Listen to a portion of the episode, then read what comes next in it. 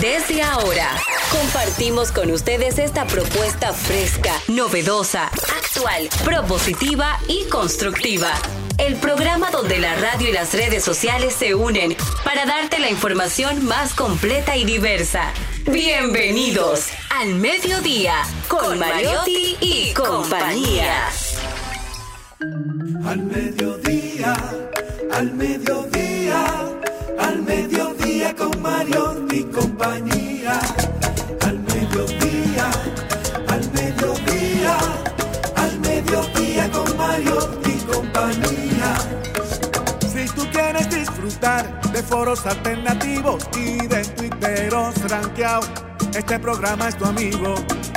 Tu revista meridiana para el talento una vía, para radio y redes variadas y con la canción del día. Al mediodía, al mediodía, al mediodía con Mario y compañía.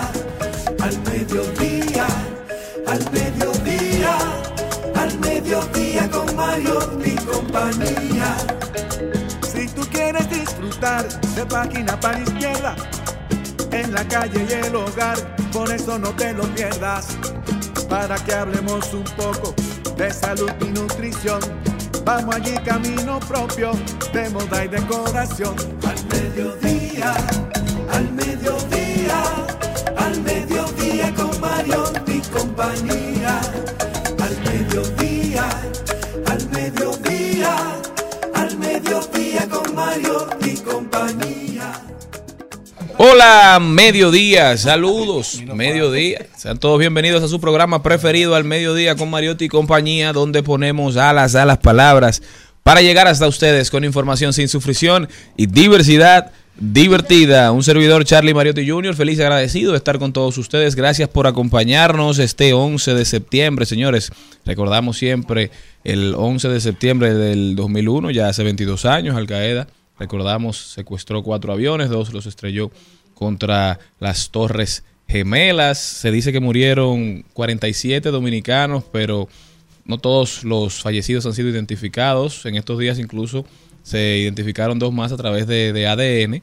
Eh, se estima que el número real de dominicanos fallecidos pudo llegar, puede llegar hasta 100 incluso. Los recordamos, siempre los mantenemos presentes y siempre están en nuestros corazones. Este programa comienza Jenny Aquino. Muy buenas tardes, señores. Gracias por estar en sintonía. Nosotros, claro, siempre con la alegría de que nos reencontramos esta semana, pero sin olvidar esta fecha tan lacerante para cada uno de nosotros. Y es como lo hablábamos hace un tiempo que decía Charlene, cada uno de nosotros le pueden preguntar dónde estaba exactamente ese 11 de septiembre del 2001 y cada persona se va a acordar dónde estaba específicamente porque es un hecho que cambió el mundo. Se habla, hoy se celebra internacionalmente el Día del Patriot Day o Día del Patriota en, en memoria de los más de los casi 3000 muertos de ese atentado del 11 de septiembre del 2001. Se realizan siempre actos de recuerdo, hay que recordar que también hay una canción que se llama El último adiós, hecha en español por todos los cantantes latinoamericanos que quisieron unirse al dolor de tantas familias que perdieron eh, a alguien, a un ser querido, un amigo, un hermano, un padre, una madre en ese en las edificaciones del, del, de las Torres Gemelas. Don Cristian Morel con nosotros también. Bueno, y feliz y agradecido por estar aquí este lunes. Un lunes ya, septiembre, caminando a paso adelantado. Como bien decía Jenny, hoy un aniversario más de esa tra tragedia que ocurrió en la ciudad de New York, la, el atentado contra las Torres Gemelas. Un, un hecho que marcó un antes y un después en la, en la vida de la gente, en la ansiedad. Yo creo que luego de las Torres Gemelas, el gran incidente que ha conmocionado el mundo ha sido la pandemia, definitivamente. Eh, nada, recordar con sentimientos de afecto a todas esas familias que un día como hoy vieron eh, la noche más larga de su vida porque perdieron muchísimas personas.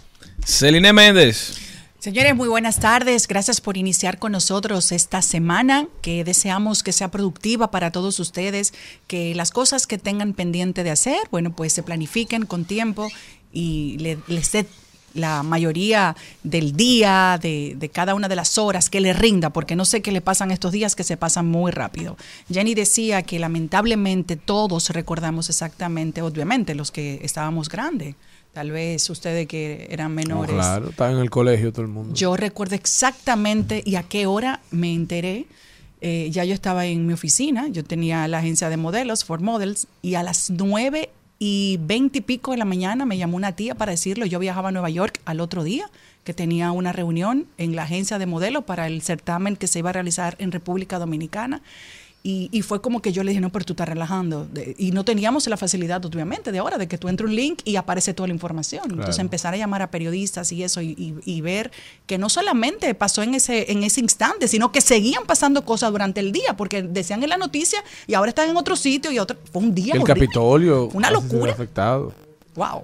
Así es. Como una película de misterio, lamentablemente. Así es. Don Carlos Mariotti con nosotros. Buenas tardes, buenas tardes a todo el equipo, toda esa audiencia En que el nursery estaba Don. Carlos. ¿Qué? En el nursery estaba tú. yo Sí. ni me acuerdo. Yo me acuerdo donde yo estaba cuando el terremoto.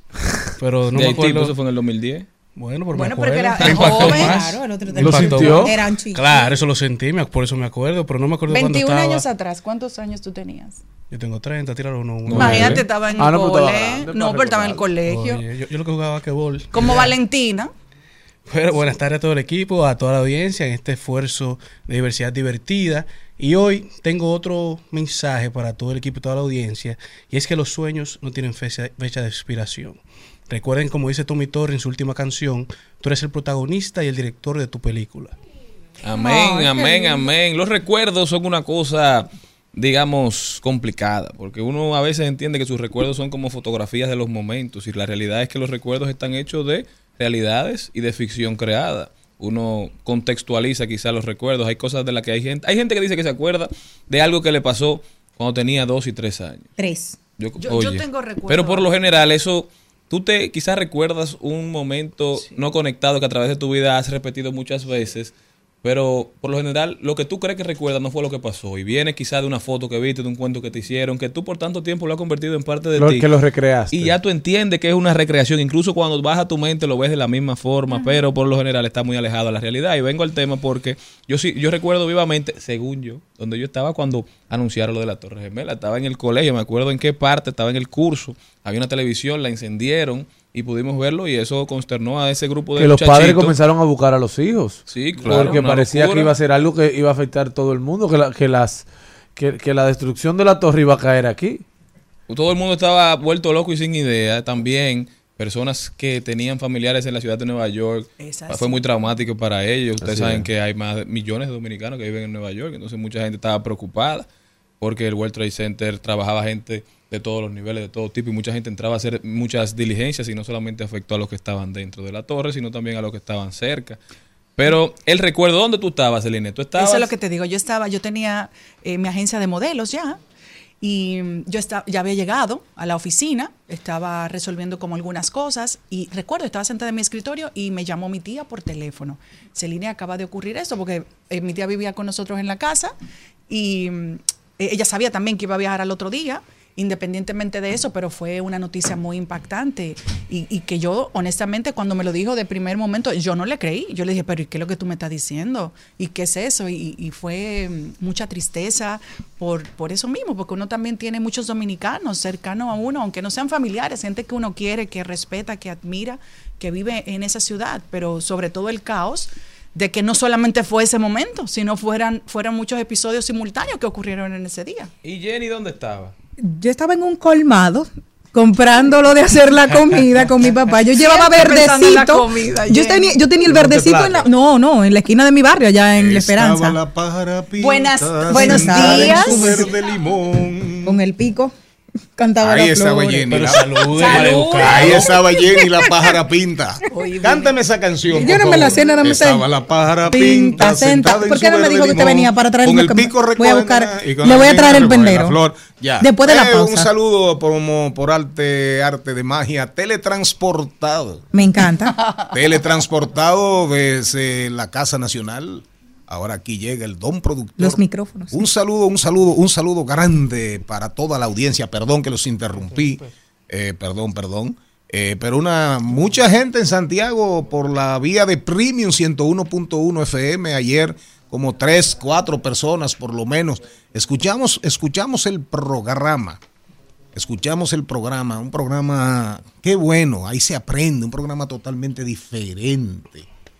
Sí, y, y me dijo una persona, me dijo, me encanta, me encanta la normal que ustedes tienen en ese programa. Digo, Ay, ¿cuál de las dos? ¿Celine o Jenny? Me dijeron, no, Malena, la productora. Saludos. Ay, Dios mío. Sí, yo estaba comprando Me en el gusta su colmado. del día de hoy. Está muy lindo, color aqua. color, color aqua, color libertad, color amor, color para aqua cuando te bella. sientas acompañado, para sentirse acompañado. autismo. Todo eso. Bueno, no, el azul intenso. Este Ah. es la Rafael libertad. Calderón, Rafael Calderón, próximo senador de Asua. Oh. De Asua. Sí, señor, en, eh, dice, salúdeme a, a los tres. No se olvide saludar a la dama, aunque sea, aunque está en la fuerza del pueblo, pero salúdeme a los dos aspirantes. Diantre, pero no me Ahí. puede mandar un saludo porque yo No, soy de la pero eso me dijo él. Y mira, hoy que ustedes vinieron verdecitos toditos. Todos andan así, todos andan así.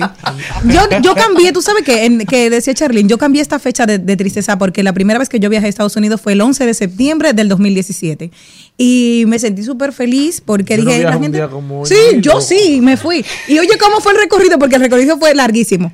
De Madrid a, a Francia, de Francia a Estados Unidos. ¿A, a, ¿a dónde fue que yo llegué? Porque era una cosa así. Me fui para allá y mi prima me fue a recoger porque yo cogí un aeropuerto que no era, estaba dos horas donde ella vivía. Me fue a recoger allá a Estados Unidos y fue cuando llegué allá y me encantó la Ok, síguenos experiencia. contando tu experiencia del día 11 de septiembre. Estaba comprando verdecito, eh, justamente con Alexis, que Dios los tenga en su gloria. Y ahí había una televisión del, del colmado normal y yo lo vi. Y dije, no. Y yo salí corriendo y le dije, papi, papi, pon la televisión. Porque en ese momento era Despierta América. Y le dije, se, se, cayó, se cayó la Torre Gemela. Yo estaba en mi papi, no, mentira. Pon la noticia y claro, ahí lo teníamos. Es igual, es igual como cuando mataron a Selena. Yo tenía 13 años, me No, acuerdo. y recuerden también que cercano a eso, eh, en el, el 12 de noviembre también tuvimos la trágica noticia del, del vuelo 587 de American Airlines, donde lamentablemente fallecieron también eh, muchos dominicanos. ¿Y dónde estaba usted? En el colegio. En el colegio. Usted, señor Mariotti, ya lo dijo. ¿Y A, usted, to- a to- a todos los muchachos, lo- Me imagino que también estaban en el a todos los muchachos lo fueron a buscar y la mamá mía parece usted, que ni se enteró. ¿Y usted dónde estaba? Era más seguro tenerlo en el colegio. dejaron ahí. No, yo eh, en ese momento, en ese momento eh, fungíamos ya Senador, como no. director de producción, director ejecutivo, director ejecutivo de, de Antena Latina y de Antena 21. Usted no estaba ni en política. de mi Eh, canal. no, no, ya estaba en política hacía ratos, pero con intermitencias. Con intermitencias, porque yo venía de ser el candidato, veníamos, el digo, el don secretario general, no el don productor, don conductor. Que ahí era don productor En ese, también, en, en en ese ese momento, don director, don productor. eh, veníamos del el don secretario, había sido ya candidato a senador del PLD en el 98, que perdimos, legal, perdimos. Y volvimos a la televisión. Salimos, volvíamos, volvíamos, salíamos. Ese fue mi, mi O sea, trajín. la experiencia de usted fue estando en los Claro, claro, claro. Y, y- y- el don el don secretario fue gobernador de Monteplata teniendo una, una empresa productora, Producciones Enedón, Enedón con M. Y siendo go- gobernador, yo nosotros teníamos el don secretario tenía a toda máquina, a toda máquina todos los domingos por Telecentro. Pero me toca, me toca en el papel ya de, de- de, digamos, de figura después del, vice, del presidente, que era José Miguel Bonetti, hijo. Digamos, el segundo al mando era el don productor, el don director. Y me toca articular la cobertura, la cobertura inmediatamente. Y eso fue un corre-corre para hacer los gráficos, compitiendo con otros canales dominicanos que ya estaban iban a arrancar las coberturas. con poca información. CNN, cobertura. Entonces nosotros ahí armamos Máximo Morillo, eh, Milton, que era uno de nuestros diseñadores gráficos, de los genios de la línea gráfica de entonces, y con los software y, y aplicaciones y programas de la época para, para hacer animaciones, y comenzamos a trabajar la cobertura. Ahí armamos una discusión, el equipo de producción que nos acompañaba, Guillermo Flores, que en paz descanse, Carlos y, y Charles Mariotti Jr., que ya trabajaba conmigo, que de, de vino siendo, de vino siendo una prácticamente mi mano derecha en los 14 años de nuestra senaduría, un gran hermano, se lo llevó el COVID. Y ahí escogemos a Leila, a Leila como, como conductora, como conductora. Y hacemos, eh, hacemos un super one two. Y duramos, duramos varios días con la cobertura, con la cobertura antena Canal 21 con el tema del 11 de septiembre. Pero en esos tiempos se podía enviar un corresponsal y, y tener imágenes. No, no, no, no, imposible. Era todo. Que- porque no, tú, tú te llevabas en las grandes cadenas Y repetía. y le dabas, no, le dabas tu tinte, le dabas tu matiz y como eran gente informada, eran gente informada. Y no, y había, y había ya, ya había internet, Sí, ya el claro. internet era una realidad. Sí, era como dos. Y había agencias, ah, eh, France Express, eh, Reuter, Reu- Reuter, eh, la agencia cubana, prensa latina. Entonces uno se alimentaba y lo que hacía era de alguna manera, porque ¿quién, qué cadena de televisión dominicana No. mandó un, mandó un, un reportero para allá? A los cuatro o cinco días, si acaso, mandaron a alguien. No, pero tú, pero O tú- buscaron Claro, a en el alguien de allá. 2001 es que o estamos hablando, buscaron ¿no? colaboraciones, que también, Sí, que sí. también fue nuestro caso. Univision. También fue nuestro caso, de una vez armamos, articulamos y comenzamos eh, a establecer contacto con muchísima gente de Nueva York que quería colaborar, de Washington que querían colaborar, periodistas, medios aliados, de coyuntura, medios amigos, y nosotros montamos una super cobertura que recuerdo que ya, ya CDN era una realidad, eh, con, con Fernando Hasbun, con Fernando Hasbun a la cabeza, ¿eh? No, muchacha, eso Era era, contable, no, a través no. de satélites. Y ese, y ese material no se podía pasar por los rayos X, porque si se pasaba se borraba. No, no, Era no, eso era tú buscabas, tú buscabas imágenes y apoyo, eso era Betacam, no, Betacam Sí. SP, Betacam SP, y eso era por correo. O manda tu Y- y- reportero. Claro. Sí. Y había también un servicio que tenían, por ejemplo, American, que tú le entregabas los, Sí, los sí, videos. Así es. claro, así era más o menos, así era más o menos. Uno se la bandeaba, uno se la bandeaba. Pero realmente la cobertura de entonces, de entonces de CDN, con, con Fernando, con toda la experiencia que trajo Fernando, Fernando Hasbun Y- de y sus de- relaciones de que también Univisión, creo que era en en Univisión fue que de Sí, Fernando. Sí. de Univisión, Alicia, pero eh, prácticamente todos armamos, todos armamos coberturas, todos, todos, todos. Maribel Contreras, Bueno, yo también quiero... Maribel trabajaba conmigo, Maribel era asistente mía en producciones en Edom y en Telemax. Así es. Dígaselo. Perdón, que en Telemac yo era su directora. Subdirectora. Ah, Ahí creció, ¿verdad? Ahí perreo. eh, creció, creció, Y me, y me excusa. Ahí cobraba más. creció, creció, Promovida. pro- no, autopromovida.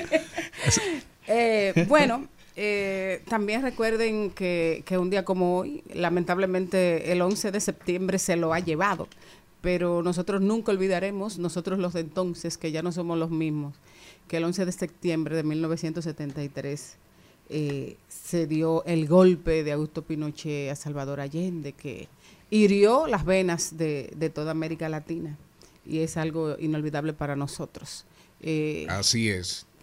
Y eh, Salvador Allende Gossens, con doble S el apellido, Gossens. Ese era el segundo apellido de Salvador Allende, el mártir de la moneda. Así es. Ento- en ese momento, eh, toda América de alguna manera latía con el mismo corazón, con el mismo dolor. Y yo recuerdo, don productor, perdón, don poeta, que nosotros tuvimos en, en, en Monteplata algunas celebraciones de, de- del 11 de septiembre con recitales poéticos que, que llegamos a hacer en la, en la biblioteca municipal de ese tiempo. ¿Usted recuerda?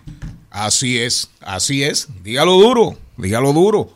Monte Plata. Señor Mariotti, prepárese para leer el contenido ahí, por favor. Dele el guion, señor Mariotti, Carlos Mariotti. Pero antes, antes para compartir con ustedes y nuestra audiencia, oigan esto, qué hermoso, señor Morel. ¿Cómo le fue a usted en su ¿Le gusta la marcha poesía del sábado? No, no creo que él llegue ahí, no. Se estremeció la capital. Solo puedo decir eso. O la Hay- 3. Ha- había O la señales. 3. Bueno, se sintió en la capital completa porque Seguro. trataron de hacer en las otras Y dos llovió. zonas, Pero a eso fue que se Y puso con bueno. todo y eso. Se puso bueno. Oigan, esto se llama atención audiencia antes del, del contenido y de la cortinilla de Álvaro. Mi mala reputación. Oiga usted, eh, doñita, doñita Méndez. Oiga. Mis eficiencias son muy graves. Dos puntos. Yo nací blanco. Quien nace blanco ya es considerado racista, aunque no sea así. Nací en una familia trabajadora, entonces soy burgués. No voto por esta izquierda, entre comillas, lo que me hace fascista. Soy heterosexual, señor Mariotti Jr., lo que me convierte en homofóbico.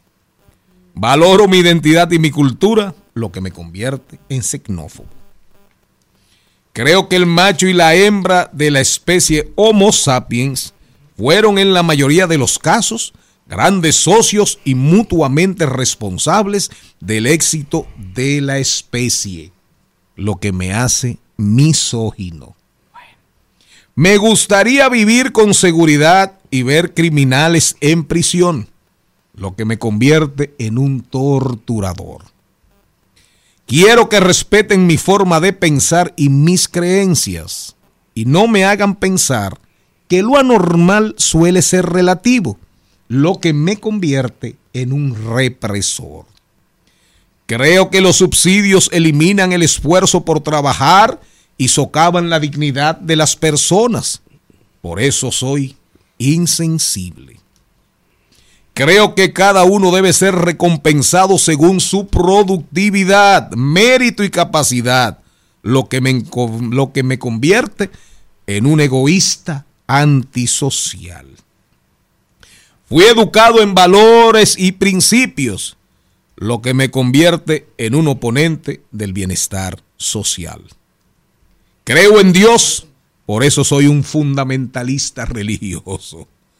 Creo que los culpables de violación, ladrones, traficantes, estafadores deben ser encarcelados, pagar la deuda, no tener ayuda, perdón para volver a casa, habeas corpus, ni tobilleras, pero, pero todos deben trabajar para pagar su custodia, su ropa, agua, luz y comida. Oigan esto. Entonces, cuando hablo de esto, se me considera prejuicioso y contrario a los derechos humanos. Esta es una pequeña y breve reseña de mi mala reputación. Pero al menos estoy seguro de que somos muchos. Si también tienes esta mala reputación, compártela. Agradezco a todas mis amistades y personas conocidas que aún se atreven a relacionarse conmigo, a pesar de mi mala reputación y todos mis defectos. Es un anónimo. Es un anónimo. Para que sepan. Álvaro, nos vamos. Nuestra imagen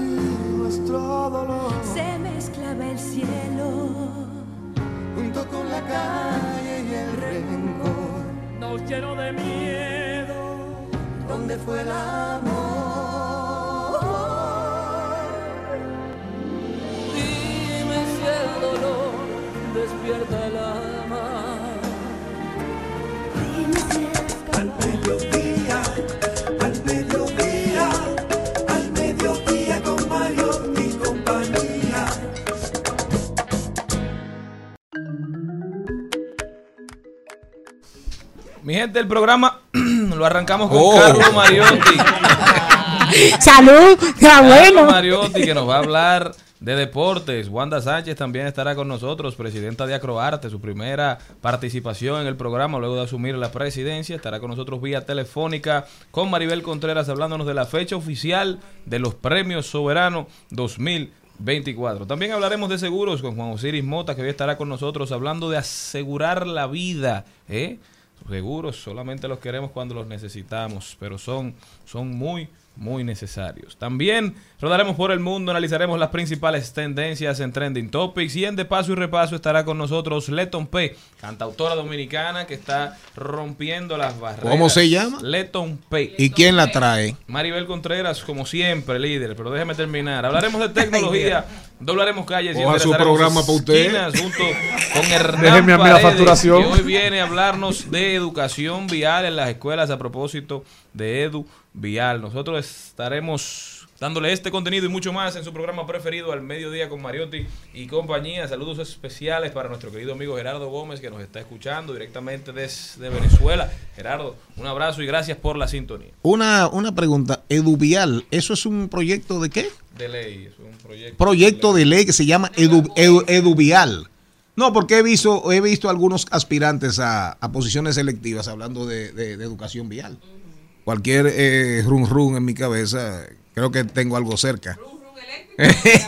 Miren nosotros, recuerden 98, 98.5, 98.5 rumba Gran Santo Domingo. Es decir, es decir, Distrito Nacional, provincia de Santo Domingo y provincias circundantes. Mambo 94.3 para la Altagracia. Bávaro Punta Cana. Premium, Premium, Premium, Premium 101.1 FM para prácticamente todo el Cibao Central. Santiago, Moca, La Vega, Salcedo, Bonao y una que otra esquina de la provincia Duarte. Resumen de este programa los sábados, Telefuturo a las 12. Telefuturo a las 12. Domingo, domingos, Telefuturo también a las 12. Nuestras redes, arroba al mediodía radio. Estamos en YouTube, estamos en TikTok, estamos en, Instagram. en Instagram, estamos en Twitter, en X, estamos en X, estamos en todas las plataformas digitales de importancia. Ahora mismo usted puede vernos, escucharnos por rumba 985fm.com. En Spotify puede escuchar el programa entero, entero, escucharlo nada más en las noches. En Spotify solamente se escucha. Muchísimas gracias. Disculpen, disculpen mi ignorancia Por, digital. por- por eso fue que le mandaron saludos a, a la productora. Pero déjeme decirle, sí, claro, de- sí, claro. Déjeme decirle, señorita, señorita productora, que soy feliz, más de lo que usted se imagina, con mi ignorancia digital, pero por lo menos sé usar mis dedos.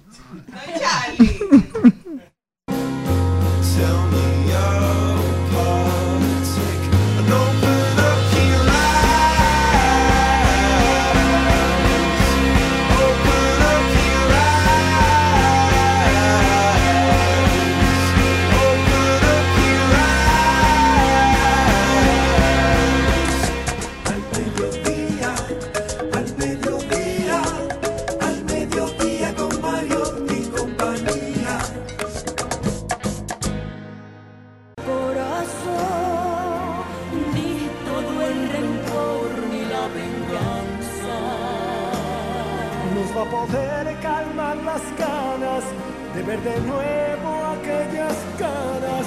Dime si el dolor abre una Al mediodía, al mediodía, al mediodía con Mario y compañía.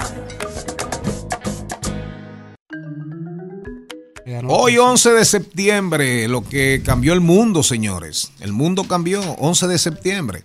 Hay dos cosas en la primera, en el primer cuarto del siglo XXI que marcaron la humanidad ya para siempre. El 11 de septiembre del 2001 cambió la vida de uno en términos de los viajes, aeropuertos, la seguridad, el afán, esa comodidad de viajar de antes. De ahí, oigan que, oigan, nos cambió. Quítese los zapatos, quítese las correas. Oye, yo me pintaba las uñas en encuérese, el, en el avión. Encuérese.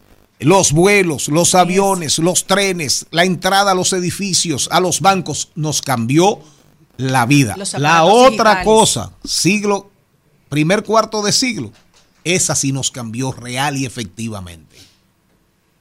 Se llevó vidas, igual que el 11 de septiembre, pero aquí miles, cientos de miles de vidas, y nos cambió la vida de verdad el COVID-19 Ya usted lo sabe. las dos, los dos hechos más significativos del primer cuarto del siglo XXI. Ahora- 11 de septiembre y el COVID. Si usted está oyendo esta noticia y todos nosotros que estamos en cabina tenemos que darle muchas gracias a Dios porque hemos sido testigo de haber poder, poder eh, estar en esas dos épocas tan trágicas de la humanidad y estamos aquí con vida. Esa canción, El último adiós, El último adiós fue una colaboración de 40 artistas latinoamericanos. Oigan bien, muertos hoy, o sea, muertos, no existen, están fuera del mundo de los vivos, José José y Celia Cruz. La composición es de Emilio Estefan, el marido de, de Gloria Estefan, y de Jan Marco. Jan Marco Estefan, no era No, es otro Jan Sí, Marco, un artista, sí, un compositor. Jan Marco, sí. Se grabó en se grabó en México, Madrid, Los Ángeles y Miami. Se grabó en varios estudios. 45 participantes, 45 coristas, todos hispano cantantes, hispanohablantes y el y el privilegio de la representación de la dominicanidad fue para nuestro artista Juan Luis Guerra. Nos vamos con los deportes y Carlo Mariotti. El al mediodía dice presente. Dice presente el músculo y la mente. El músculo y la mente. Estamos en deportes.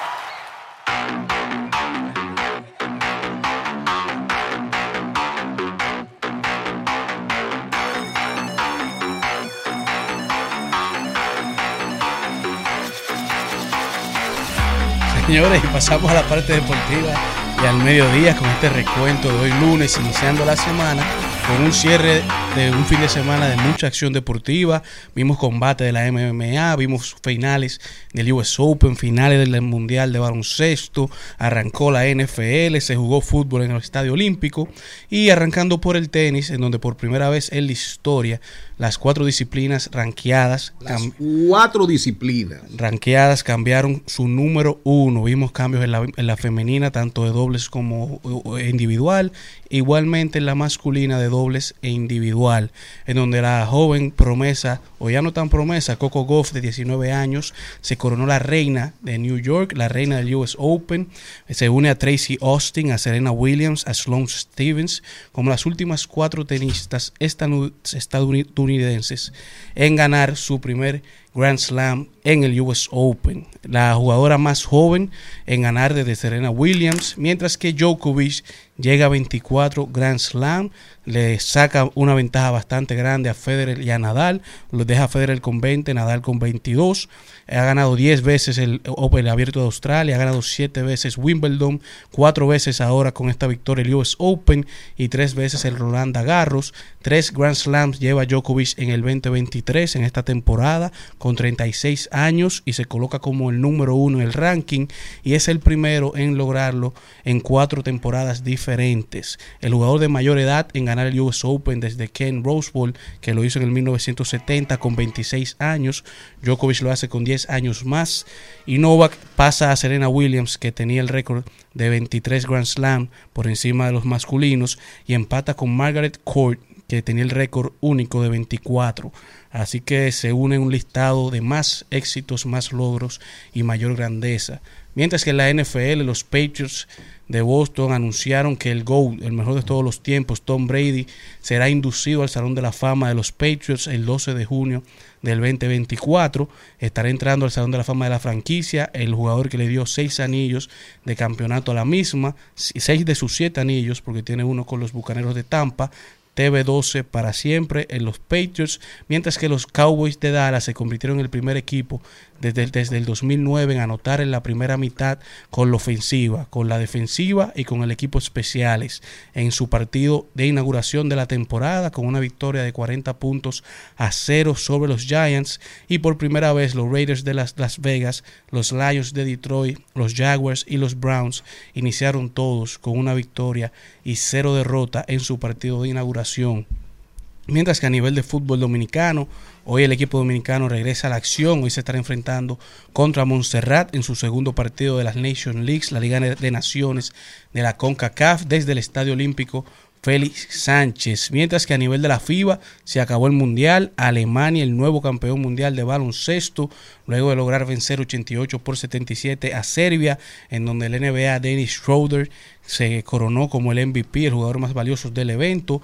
Schroeder, Charles Gillos Alexander de Oklahoma, Anthony Edwards de Estados Unidos, Bogdan Bogdanovich y Luka Doncic fueron electos los cinco mejores jugadores de todo el evento, en donde Josh Giddy de Australia fue electo como la estrella en ascenso de la Copa.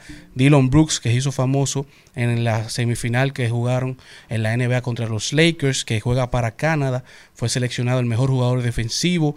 Luka Bianchik, el coach de Latvia, fue electo mejor coach de cabecera, mientras que Canadá choqueó al mundo luego de vencer a los Estados Unidos, llevándose la medalla de bronce, dejando a Estados Unidos en la cuarta posición. Serbia se lleva la plata, demostrando que son un país 100% de baloncesto. Como ya mencionamos, Alemania se lleva el oro. Y a raíz de que Estados Unidos quedara en la cuarta posición, hoy salieron los, los rumores, salieron los reportes de que ya un grupo de veteranos de la NBA, veteranos norteamericanos, están diciendo presente y confirmando y afirmando su compromiso con la selección de Estados Unidos con miras a la mundial, a los Juegos Olímpicos de París 2024.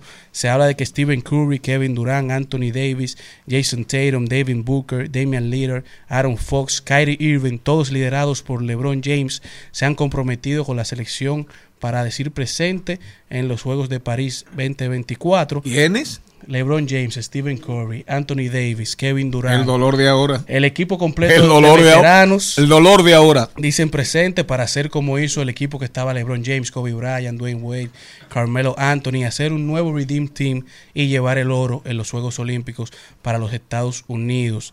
De igual manera tenemos un nuevo ranking mundial en donde Alemania se coloca como el número uno, luego está Serbia, Canadá, Estados Unidos y la República Dominicana que cae de la posición número 10 a la posición 14 en, esto, en este mundial que 8 tickets directos a París y quedan 19 clasificados al torneo clasificatorio a los Juegos Olímpicos en donde estará participando la selección dominicana. Miren, miren, miren. Atención audiencia. Esto le ha dolido a los Estados Unidos como uno no se imagina. El orgullo herido. Y se supone que Herido. un equipo compuesto 100% todos NBA y se supone que son las futuras estrellas de los Estados Unidos. Y hay- revive una conversación interesante que estaban teniendo en las redes de gente que siempre se pregunta que por qué el campeonato de la NBA se llama eh, un campeonato del, Del mundo, mundo. y de las grandes ligas cuando solamente participan equipos de Estados Unidos. Y cuando en estas, en- ellos dicen que porque son la mejor liga del mundo completo y que tienen los mejores. Pero es así. Bueno, pero cuando están en competencias internacionales y no ganan, esa teoría entonces pierde un poquito de fuerza. Por eso el compromiso tan grande que ellos tienen de en todas las competencias internacionales Llevar el mejor ser los número uno. Porque entonces si no, esa, ese campeonato mundial debería ser cambiado a Nacional. campeonato nacional. O de la liga. Pero realmente, miren, eh, digo, escuchen, nadie duda de que la liga más fuerte y poderosa del mundo es la NBA. De acuerdo, eso no lo pone nadie en dudas. Poner eso en dudas es como, bueno, es una opinión y punto. Y hay que respetarla, hay, res- hay que respetarla. Pero la NBA es la liga del mundo, por eso todo el que hace carrera en Europa, en cualquier liga importante del mundo, ¿dónde quiere llegar? A la NBA. ¿Dónde quiere llegar? A la NBA. Esa es la aspiración de todo alemán, de todo español, de todo francés, de todo canadiense, de todo latino, de todo africano donde se juegue baloncesto como segundo, tercer deporte. Esa es la aspiración de cada israelí. No, y Luca Doncic lo decía en una entrevista en estos días que cuando él se encontraba en el draft de la NBA, él no tenía una aspiración a ninguna posición porque él no, él no le interesaba ningún equipo en particular, porque él no conocía ninguna ciudad de Llegar Estados a la. NBA. Su, su meta era entrar a la NBA. Ahora, ¿qué es lo que pasa? Que el baloncesto FIBA, que es la gran discusión que ha surgido, es un baloncesto diferente. Es un baloncesto mucho más físico, más duro. Y son reglas, No se encantan los mismos. Es claro. show. Tú no puedes dar tres pasos. Hay restricciones con el tema del, del running. Hay, hay, hay restricciones con el tema del mismo, del dribleo, del dribleo, Hay del una dribleo. para los jugadores de la NBA que no hay para los jugadores que juegan en otras ligas. Así porque es. juegan bajo esas, esas reglas siempre. Entonces, cuando usted jala, cuando usted jala así con J, jala a un equipo de estrellas de la NBA, el proceso de adaptación a las reglas FIBA no puede ser tan corto. Ese dolor de Steve Kerr, que dice, bueno, es que El baloncesto cambió después del 92 del Dream Team de Barcelona de Michael Jordan y compartes.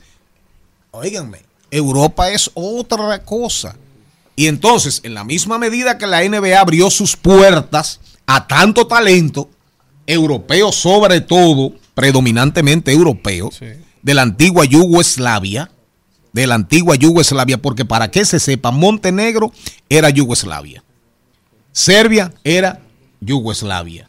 ¿De dónde es Jokic? el Joker? De Serbia. De ¿no? Serbia. Serbia, Latvia. Yugoslavia fue una potencia extraordinaria en el baloncesto en la época en que el mundo se dividía en Occidente y el bloque, el bloque soviético, la Guerra Fría. Y Yugoslavia tuvo equipos extraordinarios, igual que Rusia, igual que Rusia. Entonces no hay que sorprenderse.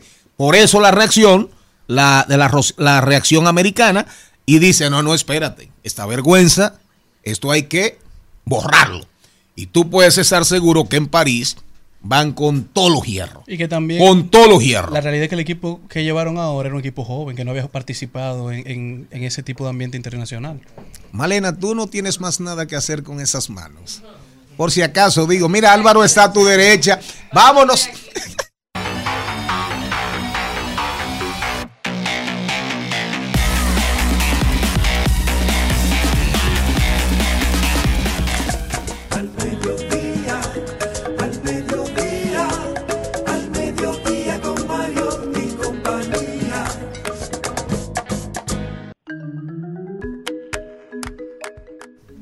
Bueno, señores, y continuamos, continuamos, continuamos. Tenemos ahora en línea a nuestra queridísima, la distinguida periodista y ahora presidente de la Asociación de Cronistas de Arte Acroarte, Wanda Sánchez, quien hoy ha dado una, una noticia, ha enviado una nota de prensa a los medios con informaciones de interés relacionadas con premios soberanos. Bienvenida, Wanda, querida, ¿cómo estás? Bien, y más feliz todavía ahora de compartir con ustedes y con esta tribuna donde tengo tantos afectos. Excelente, Wanda. La, la bomba ya explotó. Premio Soberano tiene fecha. Cuéntanos. Mira, como Asociación de Cronistas de Arte estamos muy contentos, muy entusiasmados y emocionados de poder anunciarle al país y a la clase artística dominicana de que tenemos las garantías de nuestro premio soberano para celebrarse en el 2024. Retomamos la fecha de origen de estos premios, que es el mes de marzo. El mes de marzo siempre ha sido históricamente el mes soberano y este año, eh, esta nueva edición, la edición 39, pues no será la excepción. Estaremos retomando ese mes importante. Eh, continuamos con la solemnidad del majestuoso escenario del Teatro Nacional y Acroarte, dado el, el nuevo el nuevo marco eh, de acción que tenemos como gremio, eh, está más comprometida que nunca con la excelencia, con la calidad, con la puesta en escena y con entregarle al país lo que siempre están acostumbrados a tener, un galardón, un galardón de orgullo, un, un galardón marca país con los estándares de calidad que nos, nos hemos acostumbrado a tener en estos 38 años y en los 39 también lo será por igual. Por eso eh, anunciamos también esa alianza, esa sociedad eh, estratégica con la empresa mm, de César Suárez Jr., CSJR, quien tiene pues ya una vasta experiencia en lo que es la producción de grandes eventos en la República Dominicana y también tiene muchos años vinculado a lo que es la producción de premios soberanos. Recuerda, recordamos, Maribel, y tú como parte, bueno, como expresidenta del gremio primero, segundo como secretaria general de esta actual directiva, que ahora Croarte juega un rol de, de productor ejecutivo, de producción ejecutiva de los premios, y que vamos a estar vinculados de manera íntegra a lo que será esta gran fiesta de todos los dominicanos. Una, aparte de, de la alianza con eh, esta empresa de César Suárez Jr., también tenemos en, en, la, en la nota de prensa algo que llama la atención. Entonces hay que muchísimas personas piensan que la Cervecería Nacional Dominicana está completamente desvinculada de los premios y vemos ahí que la Cervecería Nacional Dominicana es copatrocinadora de los premios. ¿Cómo, ¿Cómo se explica eso para que el público pueda entenderlo? Mira, esta pregunta de hecho fue eh, eh, permanente durante el proceso de campaña y posteriormente haber resultado electa en las en la presidencia de Acroarte. Y yo les decía en ese momento, Cervecería Nacional Dominicana es una empresa que cree en el talento dominicano y que continuará creyendo y apostando a la excelencia en, en Premio Soberano. Y ese espaldarazo lo recibimos también en esta edición. Eh, lo que se anunció en ese momento fue un cambio en la forma en cómo participaba cervecería en la producción de los premios, pero sigue siendo el patrocinador más importante que tenemos ahora como copatrocinador, no con la decreto, la oficial y eh, estaríamos eh, eh, acuerdos ya firmados con Acroarte para continuar apoyando y respaldando esta ceremonia que es sin dudas la más importante de todos los dominicanos y de hecho también de la región. Excelente, Wanda. Muchísimas gracias. Gracias por atender nuestra llamada y te solicitamos que, que este programa será oficialmente ah, patrocinador de los de lo, todo lo que tiene que ver con las informaciones relacionadas al premio. Así que Yo creo que cada vez que tengas, nominado. a- así que cada vez que tenga buenas noticias queremos que la compartas con nosotros. Un fuerte abrazo. Claro que sí, un abrazo para ustedes también. Al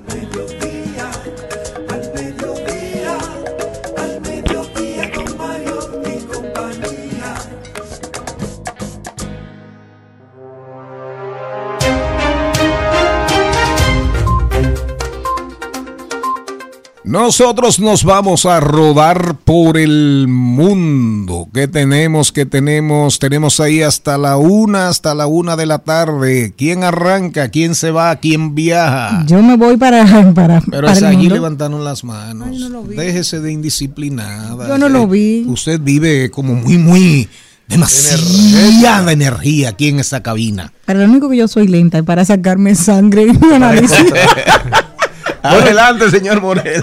Yo me quedo en la República Dominicana, pero en un conflicto que traspasa las fronteras y es que el presidente Luis Abinader dispuso una serie de medidas ante el conflicto generado por la construcción del canal en el río Masacre. Dentro de las medidas que dispuso el gobierno dominicano está la primera disposición es mantener el cierre total de la frontera por Dajabón y si el conflicto no se resuelve antes del jueves, anunciar el cierre completo de la frontera para el comercio terrestre, marítimo y aéreo. Otra de las medidas tomadas es la suspensión de los visados a los nacionales haitianos. Piqui se extiende ese problema en la frontera. Yo quisiera ver qué óptica usted le da al tema eh, fronterizo y lo del río No, Masacre. no, ahí hay, ahí hay un tema. Qué bueno que usted dice Río de Jabón, porque realmente ese es el nombre del río. Eh, lo del masacre es un tema, una referencia de los haitianos y de lugareños a la supuesta, digo, a la supuesta no, a la masacre, de cuyo número nadie sabe, que nunca fue de que 30 mil, ni 20 mil, ni miles, de Trujillo en el 36, por, esa, por, esa, por esos años. Reactivar la toma de agua del río de Jabón en el área en donde dicen, donde le dicen el, el inicio del canal, eh, del canal La Vigía, o el Vigía, el Vigía, perdón. Pero mucha gente escucha eso. Para- ¿Cuáles son las implicaciones para nosotros? No, no, de espérese, pero usted me preguntó. Sí, pero déjeme darle una, déjeme darle una clasecita. Por favor. Eso es bueno para que usted se edifique con el perdón de la arrogancia y la petulancia. El gobierno, conclusión, toma de agua del río de Jabón, donde inicia el canal El Vigía. Eso es para los, el- la irrigación de los agricultores dominicanos. ¿De acuerdo? El otro es, el otro es el tema del cierre de la frontera y la amenaza del jueves. Perfecto. Y real y efectivamente, hay la convocatoria otra vez de la Comisión Mixta Bilateral. ¿De acuerdo? Ahora, lo que pasa es que todo en la vida hay que buscar atrás. Ese conflicto arrancó en el, arrancó en el 2021. El del canal de, de los haitianos. Lo que pasa es que en ese momento el gobierno llegó a unos acuerdos, pero nunca exigió, nunca exigió, dame el estudio, dame los estudios, dame la, las posibilidades, eh, eventualmente el estudio de impacto ambiental, en, en medioambiental en el río, etcétera, etcétera, y nunca los pidió. Ahora, en medio de una campaña electoral, viene esta reacción, viene esta reacción del gobierno, suspensión de visados, la ley 80-20, el cumplimiento del 80-20, pero ya el 80-20 es imposible y eso lo sabe el canciller. Entonces, en parte hay una reacción que hay que saludarla, porque no hay que ser irresponsables, pero en el 21 debimos dejar, en la, en la convocatoria de la Comisión Bilateral del 21 debimos dejar las cosas más claras. Olvidándonos y sin olvidarnos el tratado del 29. ¿De acuerdo? Que es el que está ahí, el de la paz perpetua. Pero realmente también hay mucho, hay mucho en en esto de discurso y de política. Pero pareciera que los trabajos del río, del río de Jabón van más avanzados que el muro de la frontera. Entonces, en tres días como que eso ya tiene forma. Eso es un conflicto que hay ahí planteado. Habría que ver. Lo- los haitianos hoy precisamente, hoy, hoy, están trabajando más que nunca y con más equipos. Hay un desafío planteado. Vamos a ver cómo responde la comunidad nacional y el gobierno real y efectivamente. ¿Me puedo ir para Tailandia? No, vámonos. de- ¿Tiene visa vaya? Sí, bueno, a Tailandia. Y les cuento que un medicamento con extraños efectos secundarios cambiaron los ojos de un bebé de seis meses. Esto al recibir el tratamiento antiviral Favipiravir para tratar la COVID-19. Lo que originalmente eran unos ojos marrones se transformaron temporalmente en un tono azul índigo tras el tratamiento. Se trata de un caso inusual y que, pero no es la primera vez que los médicos detectan este extraño fenómeno. El favipiravir fue un medicamento desarrollado en principio para tratar el ébola. Ahí no hay nada que comentar. ¿Quién más? Bueno, pues No, yo me voy eh, algo parecido con la visión, pero de otra forma también. Este es muy preocupante. Esto lo dicen en, en Japón y también en otros países y otras sociedades. Coja es- ánimo, coja ánimo. Pero espérese, Dale un chin, Jenny. Allá en Japón. pero es, que, pero es que no puedo decir esto como que alegre, porque una noticia No, difícil, no, pero, sobre pero todo coja para las ánimo, mujeres. coja ánimo, Celine. Sí, le digo ya. La pérdida de la visión. Cientos de mujeres han perdido la visión por culpa de las extensiones de las pestañas. ¿Cómo va a ser? Ay, Entonces Charlie dice que coja ánimo, como vamos a coger ánimo. Sí, Sigue pegándote pestañas con pegamento de cabello. De vez en cuando, de cuando en vez. Pero oigan, escuchen bien qué es lo que ocurre, porque hay un problema serio en esto. Las extensiones de las, de las pestañas se han vuelto populares en el mundo de la belleza hace muchos años, pero también ha suscitado preocupaciones en cuanto a la salud ocular. El Colegio Británico de Oftalmólogos y el Ministerio de Salud de Japón han advertido sobre lo, lo peligroso que es el uso excesivo. Esas extensiones, aunque pueden mejorar la apariencia, pueden causar inflamación, conjuntivitis e incluso el daño en la córnea. El pegamento utilizado en ocasiones contiene sustancias químicas que pueden desencadenar en reacciones alérgicas. Las extensiones de pestañas largas también pueden acumular suciedad, bacteria, aumentando el riesgo de infecciones oculares. Hay personas que se ponen unas pestañas y sobre todo que duran mucho tiempo con ellas porque son unas extensiones inclusive que se la ponen eh, para largo tiempo. Hay gente que he visto que duran semanas y señores, todo lo que es artificial es artificial. Recuerde que puede ocasionar inclusive hasta los lentes de contacto. Dicen que usted tiene que tener una higiene maravillosa para que no tenga una reacción negativa que pueda perder inclusive la visión. Así que no todo es belleza. ¿Quién más? ¿Quién más? Y yo me voy para China y es que aparentemente lo- el gobierno chino ha vetado a los, a los, eh, celulares de Apple, específicamente los iPhones. Una Y- guerra abierta ya, Y Le mañana tienen- es la salida del iPhone 15. Así mismo es, y le tienen una guerra abierta y esto ha afectado mu- grandemente la bolsa, ya que Apple ha registrado desde que se anunció esta medida alrededor de 200 mil millones de dólares en pérdidas. Oigan bien. Pero también voy para los Estados Unidos y es que en relación a estas Big Tech hoy inicia el caso más grande de monopolio en los Estados Unidos contra Google desde que se llevó el caso contra Microsoft en el 1998 y Bill Gates, por lo que aparentemente no solamente en China le están dando a estas grandes compañías, sino también en casa. Hay una guerra abierta por el tema telefónico que ya, ya sí es verdad. China hizo ese anuncio, oigan bien, y Apple, Apple perdió en la bolsa de valores, como dijo Carlos Mariotti, 200 mil millones, ¿cuántos? 200 mil millones de dólares. Oigan bien, oigan bien. Pero, pero, oigan esta. Ahora se declara una guerra abierta con Huawei, con Huawei y el gobierno norteamericano. Entonces, Tú le das la mía, yo le doy la tuya. entonces, no, pero aumentaron las acciones de Huawei en China. Oigan, ¿por qué? Porque Qué raro. los chinos, no, no, los chinos dijeron, busquen la información, los chinos dijeron, Huawei viene con la nanotecnología 7 nano, que si yo qué vaina. Es una, es una métrica que hay que traer a Darían Vargas aquí. Es decir, que a nivel de los chips, ¿verdad? Que se usan en, en los aparatos electrónicos, China acaba de anunciar que Huawei viene por encima, por encima de cualquiera, de cualquiera de los fabricantes de teléfonos en los Estados Unidos. Entonces aparece... Es lo, es lo preocupante, porque Estados Unidos viene tomando medidas hace tiempo para evitar que los chinos se hagan con esta tecnología. Claro. Entonces, Ah. lo que llama a hacer estas prohibiciones es que cuando los chinos sacan este teléfono, este Huawei, tiene todo lo que los norteamericanos conocen y muchas cosas más. Entonces dijeron, no sabíamos que ellos tenían acceso a esta tecnología, entonces tú verás lo que vamos a hacer ahora. Pero oigan bien, oigan la reacción, ¿por qué? Por eso, mañana de- deben ustedes, si yo no puedo venir a hablar de eso con Darían, óigame, nanotecnología, nanometría, nanométrica. Los chinos dicen 7 nm, 7 nm. Eso, todo eso es enanismo, enanismo, enanismo, enanismo en su... Eso es cuántico casi, a nivel de, de cómo analizar y ver esa vaina. Entonces dice una comisión especial del Senado de la República, pero caramba, pero nosotros no sabíamos que los chinos habían llegado ahí.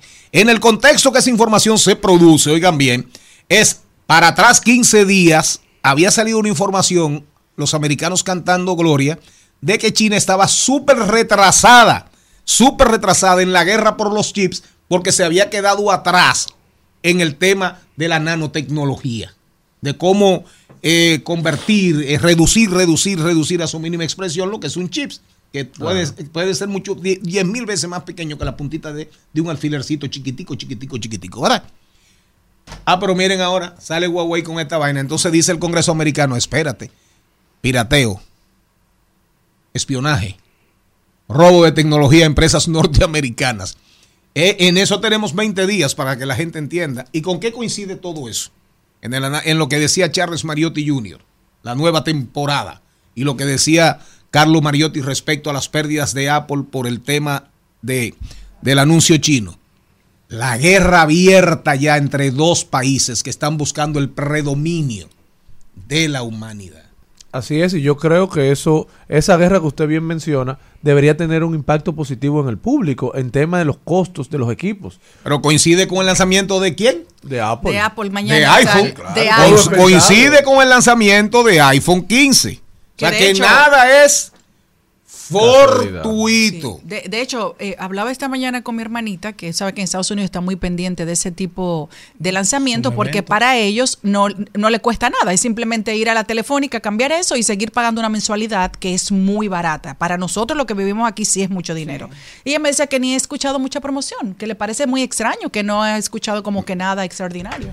Pero aprendamos mandarín, Maribel Contreras. Vámonos. ¿Qué Ah. tú tienes? Rapidito. No, pero dale rapidito para que después no hables. Bueno, señores, Aston Kutcher y Mila Kunis se enfrentan a una ola de críticas después de que ¿Quiénes? eh, los actores Aston Aston, Kutcher. Oh, y Mila. Kunis se enfrentan a una ola de críticas después que ambos enviaron una carta a una jueza en apoyo de Danny Masterson, el actor estadounidense condenado por dos violaciones la semana pasada. Su ex compañero de The 70 Show. Exactamente. Ah. Entonces ellos dicen, eh, fueron criticados duramente y ellos dicen que ellos hicieron este video a solicitud de la familia Del- del actor. eh, la familia En de solidaridad. en solidaridad que ellos se acercaron a ellos Pero se los pidieron- están ahora comiendo. eh, ajá que ajá ya tú ya tú lo dijiste Bueno, pero, pero ¿sabe lo que sabe lo que debieron hacer? Acceder, acceder en solidaridad a la petición de los familiares de los dos, de sus en llaves, de sus compartes, de sus colegas, pero después que se los comieron en las redes, ¿tú sabes lo que tenían que hacer? Callarse. ah hicieron un videito No, ajá, ajá. Más bueno Ah, ah, ah, ah, s- doble daño, ¿tú sabes para quién? Doble daño. Para ellos. Para los dos con quienes ellos, se, ella, ella y él se solidarizaron. exactamente Doble daño. Lo que pasa-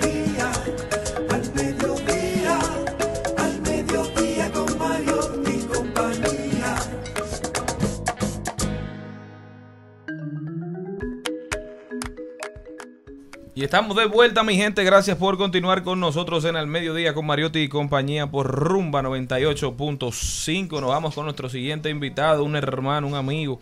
Siempre bienvenido en este programa. Nos viene a hablar Juan Osiris Mota, el tema de hoy. Asegúrame la vida.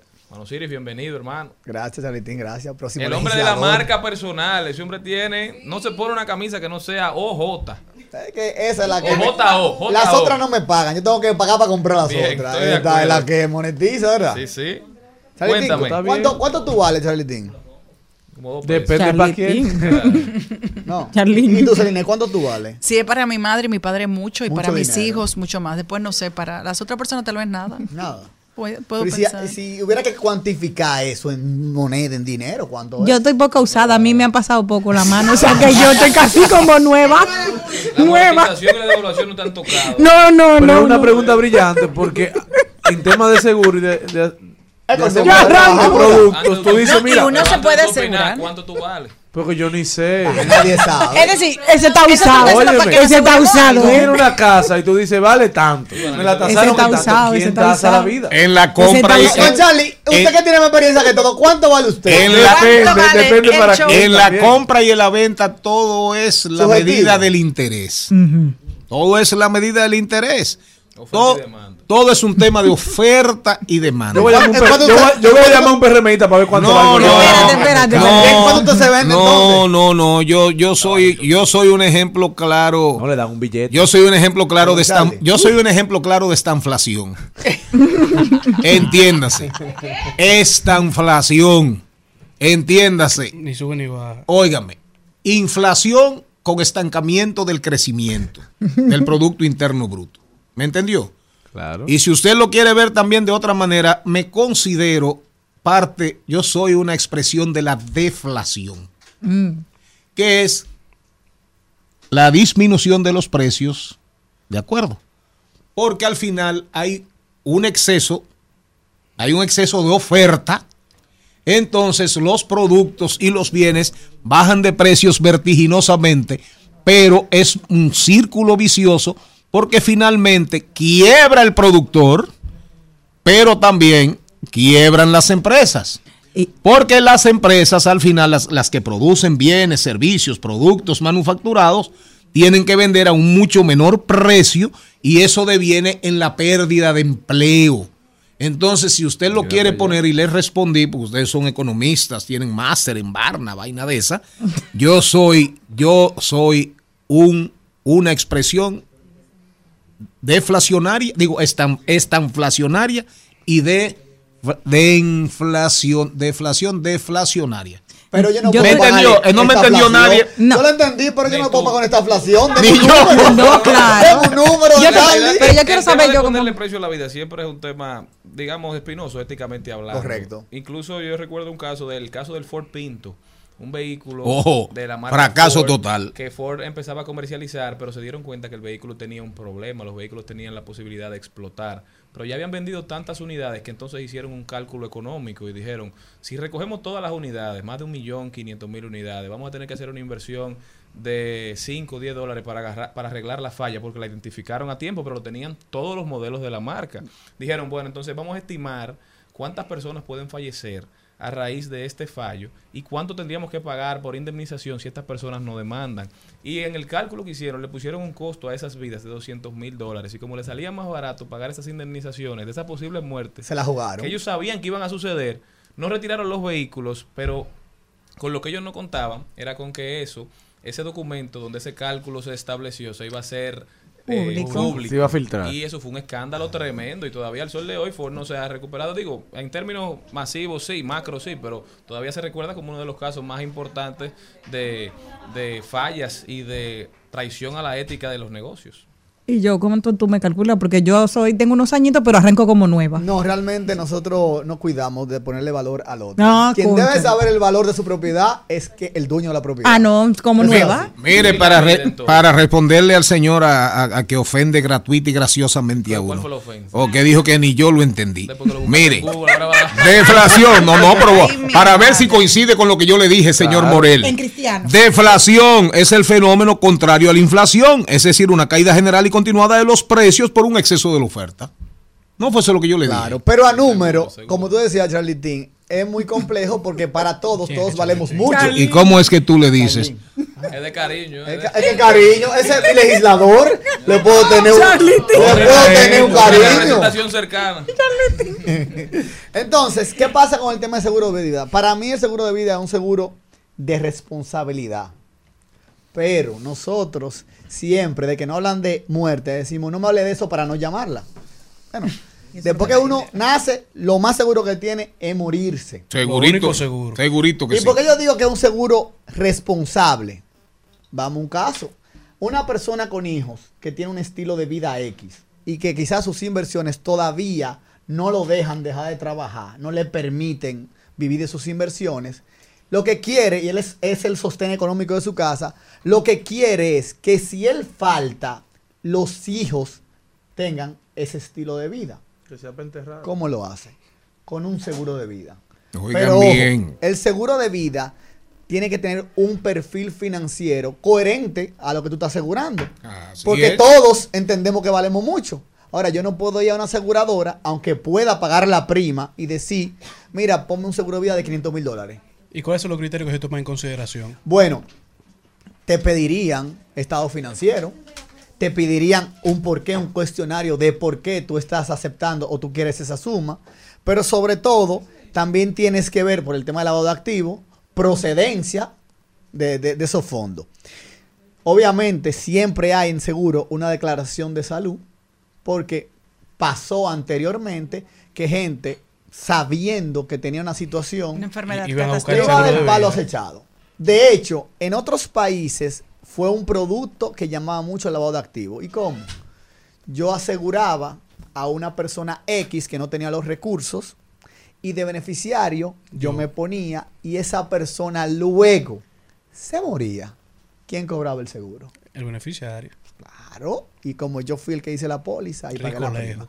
Por eso es un poquito riguroso. Pero hay algo importante. Ese es un seguro, y yo que estoy aquí sentado con próximos legisladores, que no debe tener impuesto, porque desincentiva la compra.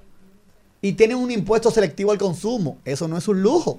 Pero ya los yates, ni los yates tienen impuesto. Entonces, ¿cómo el seguro Una sigue crítica, teniendo, una crítica sigue muy fuerte impuesto? de Celso Marrancini, una crítica muy fuerte de Celso Marrancini, que dijo increíble, nuestros legisladores exoneran los yates de lujos, pero somos incapaces de quitar los impuestos excesivos a la gasolina y de modificar de verdad la ley de hidrocarburos. Así de simple. Adelante.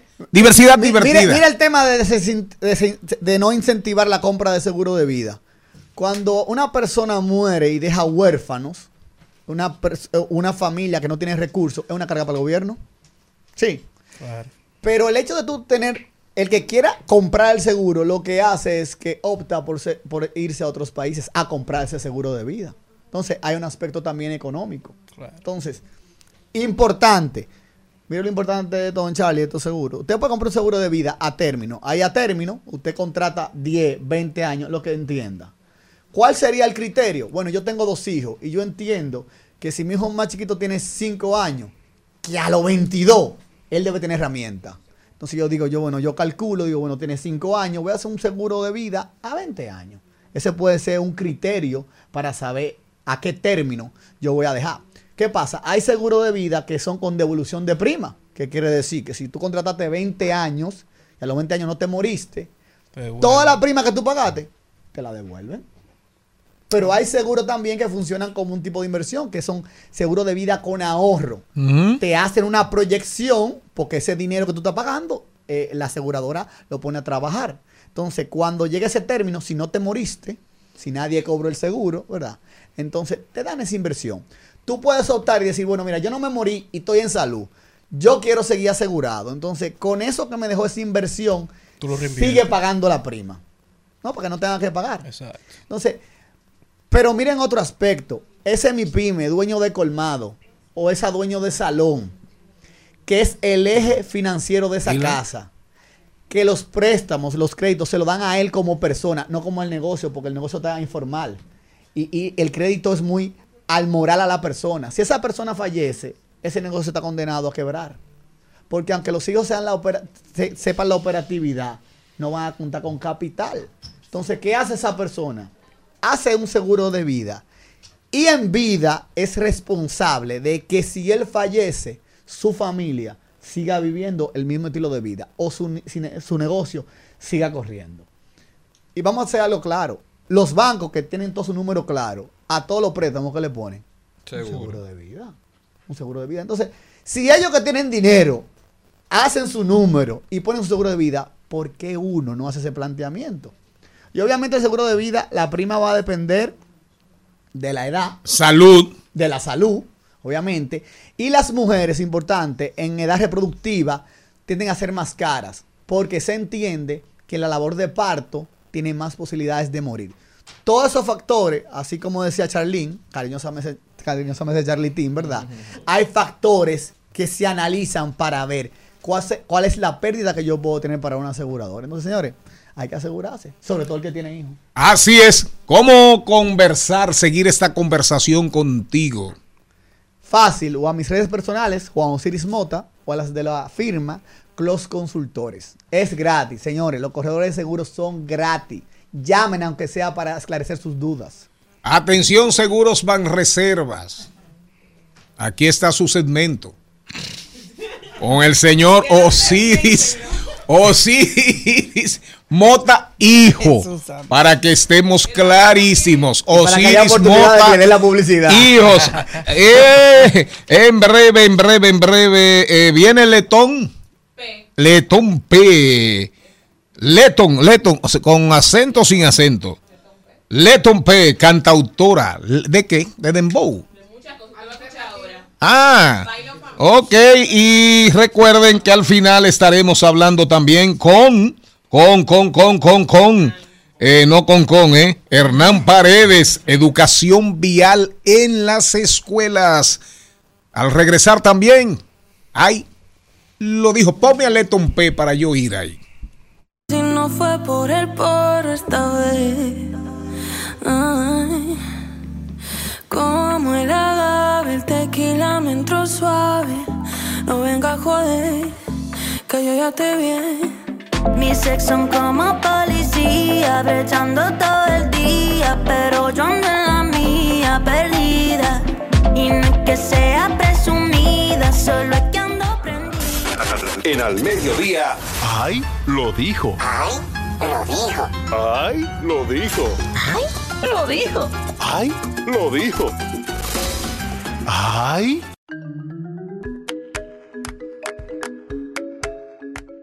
¿Y en quién, quién, quién habrá dicho algo que merezca la pena, que merezca la pena repetirse, no importa dónde, en medio tradicional, en una entrevista, en las redes sociales, en sus cuentas particulares de Instagram, de, de X o de Twitter? ¿Quién? Señor, señor, señor, señora. Hay un em, ex matrimonio que es de la de los de los actores colombianos Carmen Villalobo y Sebastián Caicedo que duraron 10 años de relación como novios y 3 de casados y él le han preguntado como por qué al final se divorciaron solamente a 3 años de casados y él dijo mi relación anterior no era mala pero voy a decir que faltó en esa relación en esa relación faltó Dios en la mitad por más que fuéramos a misa. ¿Cómo, cómo, cómo fue? Que faltaba Faltó Dios. Dios. por más que fuéramos a misa. Faltó y eso fue lo que lo llevó al declive de su relación. ¿Quién más, quién más, quién más, quién más? No van a decir nada. Yo, yo me voy para. Yo no hay nada. Yo voy para. tener a Dios en el centro. Yo voy para Instagram. Pero, y- pero es obligado. Es obligado porque es que una relación. No, no, no, yo digo, no digo, no, yo digo comentar lo que dijeron ahí, es que estoy diciendo. No es obligado. Jenny quería un comentario. Claro. Coménteselo, señorita Méndez. ¿Qué es lo que algo- usted quiere que yo comente? Que faltaba Dios. Bueno, el que no cree en Dios no lo puede tener, pero yo creo que leí algo en la noticia y él decía que ahora él está haciendo eh, más asiduo a la iglesia y que qué pena que no lo tenía antes en su matrimonio. Que Y no es que quiere ser fanático, pero entiende que eso fue lo que le falló. Y ellos duraron 10 años de amores. Entonces muchas relaciones largas, cuando llegan a la formalidad, vamos a decir del papelito, porque me imagino que seguro tal vez vivían juntos o algo, entonces lamentablemente pasan algunas cosas así. Cambia pero el caso es que cuando cuando se acaba el amor, eso no puede estar obligado, porque ella se le ve muy feliz ahora con su nueva pareja. Eh, ¿Qué más? ¿Qué más? ¿Qué más? Bueno, yo me voy con un ahí lo dijo de una cuenta parodia de Instagram y esta persona dice, ni en Italia se ven tanta ropa Gucci como en mi pueblo. ¿Cómo fue? Ni en Italia se ve tanta ropa Gucci como en mi pueblo. verdad. Qué elegante está la gente. Y unos flow que no lo han visto allá tampoco. No, pero miren, no, Los pero. pobres que no están en la página. Eso está como Pero, los restaurantes pero, japoneses. pero real, pero real y efectivamente eso tiene mucho sentido. Chuchi. No, no, además, miren, señores. y eso, y eso que para que sepan, en China, en China, no, miren, en China, el don secretario estuvo en una mesa sentado con Xi Jinping. Una correa esto. Qué miedo. Una correa. No, no, el don secretario estuvo. No te llevaron para esos No, de falsificar. El secretario, el don secretario estuvo en una mesa sentado con Xi Jinping. Lo, lo llevaron a comprar. Y a mí no se me olvida que Xi Jinping dijo, el líder Ah, que chino, Xi de- Jinping dijo, China no quiere para nada seguir embromando con falsificaciones. Nosotros queremos ser un, pa- un país de, de cosas originales. Y han avanzado muchísimo realmente los chinos en el tema de la fabricación de cosas originales. Pero como quiera, como quiera. Aquí entran, miren, aquí entran. El nivel de falsificaciones que ya no vienen de China, que vienen de otros países del sudeste asiático y hasta de América Latina, Claro. Eso no tiene madre. ¿No cree usted que eso fue lo que él quiso decir ahí? Luis Vuitton, Gucci, que son las dos más falsificadas. Hay muchas marcas tradicionales. Tuve muchas camisas Banjar Vines. Así es, así es. normales que te la venden a 500, 1000, 2000 pesos. y Fendi y Kenzo. Miren, señores, Leton P viene a conversar con nosotros aquí en el mediodía con Mariotti y compañía. Diversidad divertida, información sin sufrición, radio y redes, redes y radio, radio responsable. Ponme la canción ahí.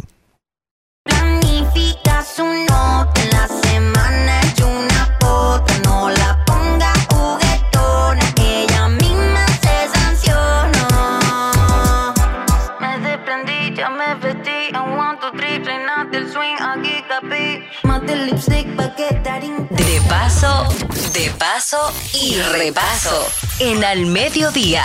Con Mariotti, con Mariotti y compañía. Te presentamos De paso y repaso. Bueno, de paso y de estación, aquí tenemos con nosotros, como había dicho don productor, Aleton P. Queríamos hace mucho conversar contigo, recibirte aquí, una artista contemporánea, alternativa y, y- y retadora. Atrevida y original. Eh, hay, hay- hay que decir que realmente tienes una propuesta súper interesante, súper vanguardista. Y, y yo quiero saber, señores, ¿qué es lo que quiere Leton P? Primero, esa introducción tuvo maravillosa, gracias, tuvo, me gustó, picante. Em, Se parece a ti. Mira, em, al final para mí muy importante eh, representar la fusión que siempre como que ha reinado en nuestra cultura. Eh, obviamente hacer música es lo que me, me hace sentir plena a mí. Eh, y de alguna manera u otra, cada vez que me preguntan, mira, ¿qué tú quieres lograr con tu música? A mí, para mí es muy importante traer a la gente al momento presente, al momento en que, en que sí, que estén escuchando, que estén, que estén dele- deleitándose durante un show. Eh, y sí, poner a la gente a gozar y a pasarla bien y poner la bandera en alto, porque esto es mi país, no solamente merengue, bachata y dembow. Eh, Leton, ¿vives entre Dominicana y Europa? ¿O vives No. aquí o vives allá? ¿Cuál es? Amiga, vivo, vivo aquí desde siempre. Estu- tuve un tiempo, eh, o sea, me fui a estudiar como un año y medio a Nueva York hace ya un tiempo, pero siempre he vivido aquí. Ah, no, porque mucha gente me yo di- di- dime de Leton P, no, que ella vive fuera. Oye, ¿y Ma- Ma- Maribel te estaba haciendo una campaña de que tú vivías Bueno, en Miami. El, el feeling, el feeling. Eh, no, tú- por ahí anda, de la primera entrevista que yo dije, que yo hice, perdón, el encabezado decía dominico italiana. Y yo creo que eso quizá como que tambaleó un poco la percepción, porque es verdad que mi abuelo era italiano, pero yo he vivido toda mi vida aquí, yo no, no sé hablarte italiano tampoco. Eh, y bueno, mi profesión implica que yo esté viajando con mucha frecuencia, pero estamos aquí. Estamos aquí en el presente, Sí. presente en el presente, como dices tú. Ay, sí. Y hablando de ese presente continuo y progresivo que, que llevas en la música y que ha concitado mucha emoción en tu público, eh, has ido ganando de verdad un espacio en, en el corazón de no solo de tus seguidores, sino cada vez se amplía un poquito más. Y me imagino que este EP que estás estrenando ahora tiene de alguna manera que ver con... con esa- ¿Estrenando qué? Un, Un EP. EP. ¿Y por qué significa EP? Eh, eh, extended, es como un álbum, pero más pequeño. Es una buena forma de yo Eh, o sea, eh, en un EP eh, es. Sí, sí, no, sí. no es un sencillo ni es un Ni es un, ni álbum. es un álbum. Son cinco canciones. Tiene Sí, que tener más Ese de tiene tres, cinco postalitas. más de tres un álbum. siete. Porque ya cinco siete ya, sí, sí, ya te entendí. E EP. EP. Hacer un álbum hoy día es algo- es una idea muy romántica. Porque no, o sea, yo claro como artista consumo muchísimo los álbumes, pero hoy día sacar álbum está difícil. Porque no es lo que la gente está consumiendo. Este EP ¿qué contiene? Eh, tiene cinco canciones. Eh, um, creo que es una es una paleta sonora como con ya eh, Otra más y van dos. EP y paleta sonora. sonora, pero mi amor, ¿qué usted cree? Barquilla sonora. Eh, que ya como que poniendo sobre la mesa lo que yo venía haciendo antes, de- de- en sentido de que eh, pues tiene tiene esa vibra tropical, pero con electrónica, pero con un poquito de R&B, soul. Pero en esta ocasión quisimos también eh, como integrarnos un poquito más en lo que pueden ser lo- los ritmos autóctonos. Eh, por ejemplo, hay una que Bailo para mí, es como tipo un merengue house, me inspiré mucho como en esa temática de pues, el- aquello tiempo de Sandy Papo, de, de Proyecto 1, que fue gran parte de, de mi infancia, Ilegales. e ilegales, que está rompiendo todavía. Eh, y también hicimos Rojo Rubí, que bueno, vamos a decir que él es el track principal de- del álbum que viene también con una interpolación de lo que es la dueña del swing de los hermanos Rosario y decimos que es un merengue cósmico, pero lógicamente, o sea, tiene cosas, similitudes con el patrón del merengue, pero es otra cosa, o sea, tiene electrónica, a mí en términos de género es muy particular. También grabamos con Eduardo Cabra, él produjo una de las canciones, que es el de mm, el visitante, el de Residente Calle 13. Eh, hicimos Tengo Miedo en colaboración Él también. que produjo a, García, Vicentico García, Sí, él ha hecho varios, él ha, él ha producido eh, varios álbumes de, eh, de, de Vicente. Ah, Richie. Y Rit- Richie, Rita Indiana. eh, está el- el- una bestia. Y, y en esa canción estoy en, co- en colaboración también con otro artista, otro compatriota. No sé si lo han escuchado, Calacote. Eh, Oh, un, un en el Un extranjero, o eso es un europeo que hace dembow. El Sí, pa- parece como de Los Ángeles, Sí. como un de, de- ¿cómo se llama esta serie de Netflix que, que era de un asesino en serie? De ahí Dexter. mismo. No, ah, pero no, eso, eso es, es- fue como reciente. Ah. Eh, Dahmer, Dahmer. Igualito. Jeffrey Dahmer, sí, se Exacto, igualito, poco a igualito a él. Eh, pero cuando tú lo oyes. eh, pero cuando tú lo oyes, dije, el diablo, ¿qué fue? O sea, na- nada que ver. Esta es la parte más interesante. Y, y también ya para concluir lo que fue este proyecto, pues entonces sacamos estos otros, cerramos, ya concluimos con estas dos canciones que salieron la semana pasada. Ando Animal, que ya es como un perreo, claro que sí. Eh, y Selfish, que ya es como un, un respiro, ya como lo último del EP y es como que tiene esta vibra electrotropical y es un poquito más, sí, como, como que tú sientes la brisa y las olas. ¿Cuál, cuál es tu formación?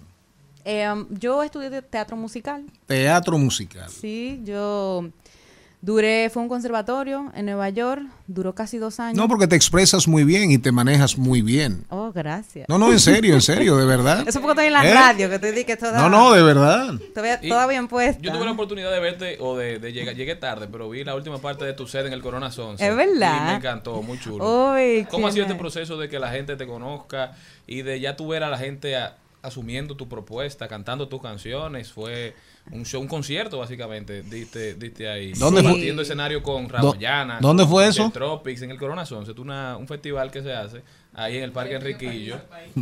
Tiene que, tiene que tirarte para allá. ¿Cuándo? Tiene que tirarlo para así. ¿Lo patrocina Corona? No, presidente. El coronavirus. ¿Cómo fue esa experiencia? Primera vez ante tanta gente aquí en el país, te pregunto, no sé. Sí, a mí cada- me encantó. Ya, ya yo me ven- ya yo me venía presentando un par de veces tuve la ocasión de hacer un concierto quizá eh, eh, así de masivo, pero lógicamente cada vez que nos vamos presentando vamos escalando un poco y agrandando el formato y, y sintiéndonos más como eh, eh, mm, eh, ¿cómo se dice? Cómodo. En- enca- encajando, exacto, integrados eh, entre nosotros los integrantes de la banda. Eh, um, para mí era, in- tú sabes, súper, me hacía mucha ilusión hacer ese show porque porque yo vengo de una campaña, quería estrenar estas canciones, como estas canciones tienen una, una vibra muchísimo más caribeña, eh, pues la puesta en escena iba a ser distinta, iba a tener, por ejemplo, para mí era muy importante que el percusionista no faltara y todo eso, eh, y tuvo la verdad que, a diferencia de los otros shows que yo he hecho, este tuvo mucho, mucho power y se sintió bien majado. Y al final... Bien yo- majao. al final, no sé, o sea, a mí me parece que mi puesta en escena, para mí muy importante que resalte eso, primero porque yo soy la primera que se lo goza. Machucalo. Eh, y yo siento que, a diferencia de, las otras- de los otros conciertos, en este, en este la gente como que hubo una Conectó. sinergia diferente. Y yo creo que tiene que ver con eso, tiene que ver como que también con, con los arreglos que en esta vuelta quisimos. ¿Quiénes, ¿Quiénes te arreglan? Bueno, nos- nosotros hacemos las adaptaciones. Emil Pimentel, ¿sabe quién es? No. El maestrico. el maestrico, exactamente.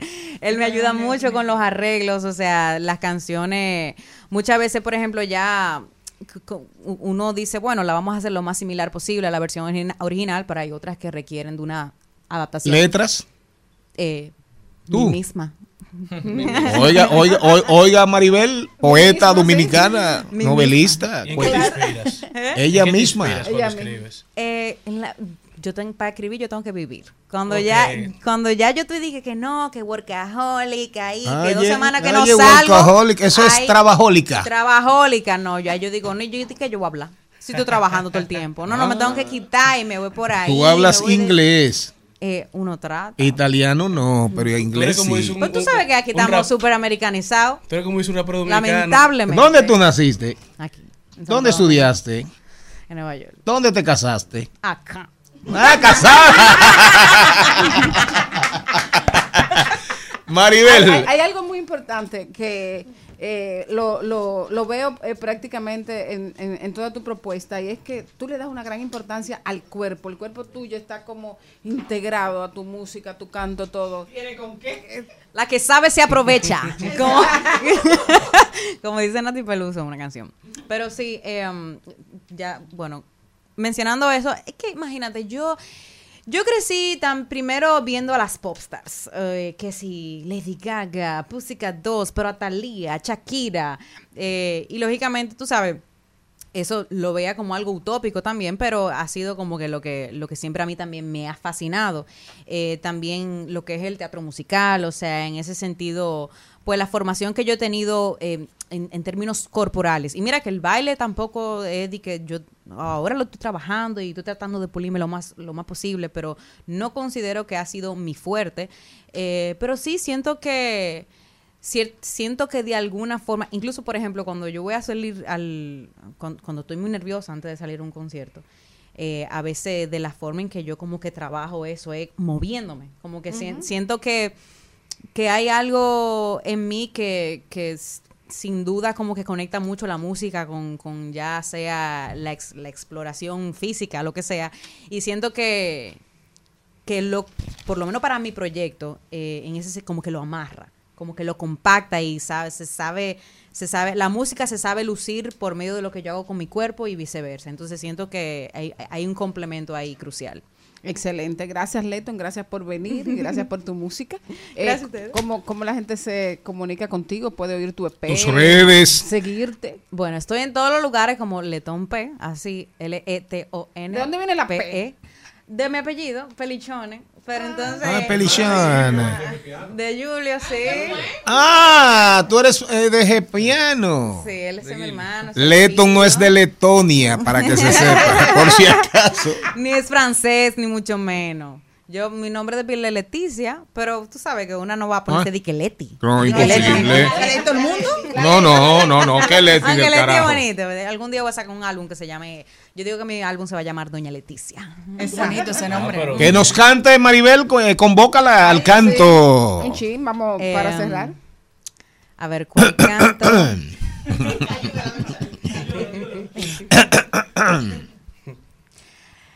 Em, bueno, la última que, sali- que salió. Ajá. Te va a tropezar con la misma piedra de aquella night. No te va a parar esta noche, grita, póngase bien high. Planificas un nota en la semana y una potra. No la ponga juguetona. Echa. ¡Nos vamos!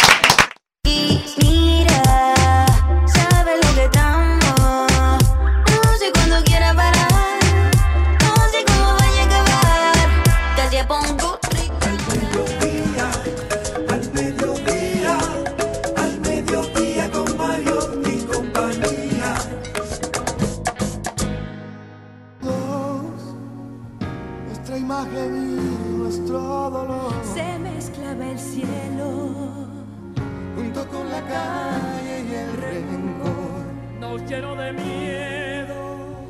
¿Dónde fue el amor? Dime si el dolor. En Al Mediodía, con Mariotti y compañía, estamos. En Al Mediodía, con Mariotti y compañía, estamos doblando calles y enderezando esquinas. Y ahora, doblando calles y enderezando esquinas. Hernán Paredes, colaborador estrella de este programa. Ay, si lo comparamos con Dari Terrero, eso es como comparar un mango samagui, que es el mejor mango del mundo, con un mango de esos maracatones. Atención, Dari. Los maracatones matan mucho. No, mentira. No, Dari Terrero, no, imposible. No, no, Dari Terrero, de los primeros colaboradores de la gente que confió en este espacio. Hoy estaba, gracias Dari por darnos, eh, por estar contigo, permitirnos estar contigo en tu programa La Mañana por Cinevisión Canal 19. Gracias a González, al doctor González Sánchez, a todo el staff de, de Dari Terrero. Allá vía azul, vía azul, vía la asistente tuya del cártel de productoras de la República Dominicana. No, pero eso es un cártel eh, eh, que encabeza a la jefa de esta. Y, y esa proviene de Pucamaima. Nicole, saludos. Lisania, saludos. Mire, pregúntele, pregúntele quién es su jefa. ¿Quién es tu jefa? Pre- pregúntele. Sí. Pregu- Ah, yo no sabía que Helen era tu jefa. Ah, claro. El cártel, el cártel El de cártel, productoras. sí. Aquí son como 25 diseminadas por 25 mil programas. Hernán Paredes, ¿cómo andas? Muy buenas tardes a todos. Encantado de estar, estar aquí como cada lunes con todos ustedes en el Mediodía Radio. Educación vial en las escuelas. Vamos a ver.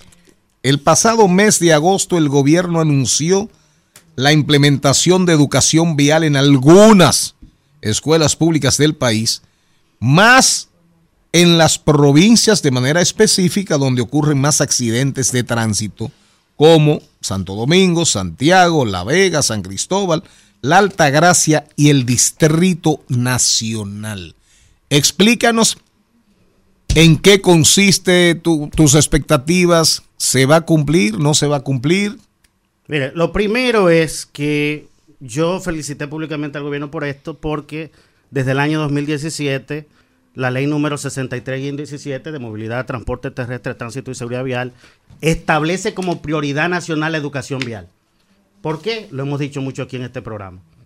¿Mm? Más de 3.000 muertos al año que cuestan, además de, la tragedia en términos de vidas humanas, que son invalua- invaluables, pero una carga para la economía de 2.21% del Producto Interno Bruto. Eso es más de 140 mil millones de pesos, señores. Más de la mitad del presupuesto de educación. Solo las muertes, sin incluir heridos y daños materiales. Entonces, además de esto, si usted calcula, aquí se ha calculado, por ejemplo, los años de vida potenciales perdidos por las muertes por tránsito y se calculó en más de 110 mil. ¿Mm? ¿Qué? Los ABPP, años de vida potenciales perdidos. Es las muertes prematuras, Es- el es- tiempo de vida que se perdió de esas personas. Ese análisis Que si hubieran nunca lo vivido- había oído.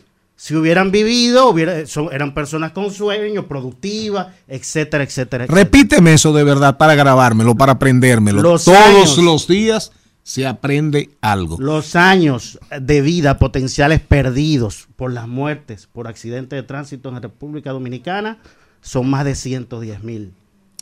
Esto es, esto es algo inaceptable. Así como declaramos emergencia por el huracán Fiona, deberíamos declarar emergencia nacional por los accidentes de tránsito, porque es una verdadera epidemia. ¿Mm? Recuerden, como siempre decimos aquí, tenemos la más alta tasa de muertes por accidentes de tránsito de Latinoamérica, 34.6 muertes por cada 100 mil Mire qué premio. Segunda del continente americano y quinta en el mundo. Una cosa horrorosa. Es más alta que en países africanos donde no tienen regulaciones adecuadas para el tránsito. Para, para que estemos claros. Entonces es importante la educación vial porque esto es, un, esto es un problema de comportamiento. Yo he dicho aquí en este programa que según el enfoque clásico del estudio científico de los accidentes de tránsito, la mayoría de esto, entre un 70 y un 92%, se produce por el factor humano. Errores, inobservancia y respeto de la ley de tránsito que cometemos los seres humanos. Es decir, que es fundamentalmente por el factor general, el factor humano. Por lo tanto, tenemos que producir un comportamiento, un cambio de comportamiento en el individuo, que es una de las cosas más difíciles de lograr. Economistas y políticos se, se matan eh, eh, para tratar de crear incentivos y controles que puedan provocar ese cambio de comportamiento. Es decir, es importante. Ahora bien, ¿cuál es mi preocupación? Yo tengo tres años escuchando hablar de que se va a incluir la educación vial en las escuelas y colegios. Sin embargo, en los años 2018, 2019, se elaboraron por primera vez en República Dominicana los programas educativos para incluir esta educación vial en el currículo del sistema educativo. Y no ha pa- y no ha pasado. Sin embargo, después se llegaron a elaborar con una universidad europea y expertos locales. Y por ahí tenemos la ayuda visual de los programas que se crearon. Están creados. Lo que quedó pendiente fue que el Ministerio de Educación asumiera los costos de, de implementación. Pero ahí vino la pandemia, vino el cambio de gobierno. Tengo entendido que el exministro de Educación, Roberto Fulcar, estaba evaluando estos programas educativos que se elaboraron en esos años que dije, 2018 y 2019, con una universidad europea, pero también con expertos locales, incluyendo toda el área de la dirección de currículo del Ministerio de Educación. El ministro Fulcar estaba evaluando implementarlo, pero vino un cambio de ministro y otra vez eso quedó en el limbo. Entonces a mí me preocupa porque hace unos años el BID publicó un informe que con lo que se pierde en ineficiencia en los países de Latinoamérica podría eh, acabarse con la pobreza. Parte de esa ineficiencia es no darle continuidad a la política pública, porque para elaborar esos programas educativos que ustedes están viendo en pantalla, se invirtieron cientos de horas de trabajo con expertos, repito, locales e internacionales. Y solo quedaba implementarlo. ¿Por qué? Porque la educación de vi- vial en las escuelas no puede ser una simple charla. Estos son programas educativos elaborados partiendo de condiciones que tienen nuestros niños, niñas y adolescentes. Por ejemplo, de, los niños, niñas y adolescentes no tienen eh, eh, toda su capacidad de razonamiento desarrollada todavía. Incluso sus habilidades físicas, motoras, no son las mismas que las de un adulto. Por lo tanto, tú tienes que formarlo considerando estas debilidades eh, que tienen propio de la edad en que están. Entonces, no puede ser cualquier educación vial. Aquí también se aprobó entre los años 2018, 2020, varios reglamentos, entre ellos un reglamento de formación, capacitación y educación vial, Ya en República Dominicana, a partir de ese reglamento, no se puede dar cualquier educación vial. Antes cualquier persona cogía y te impartía una clase de seguridad vial. Ahora no, ese reglamento establece unos requerimientos mínimos de los, de los conocimientos que tú estás impartiendo a los ciudadanos, incluyendo a los niños. Así que eh, la preocupación que yo tengo con el, con el gobierno, y quiero por favor a mi amigo Hugo Veras y al ministro Ángel Hernández hacerle el llamado de que se retome estos programas educativos. Incluso me tocó participar en el diálogo nacional por las 13 reformas.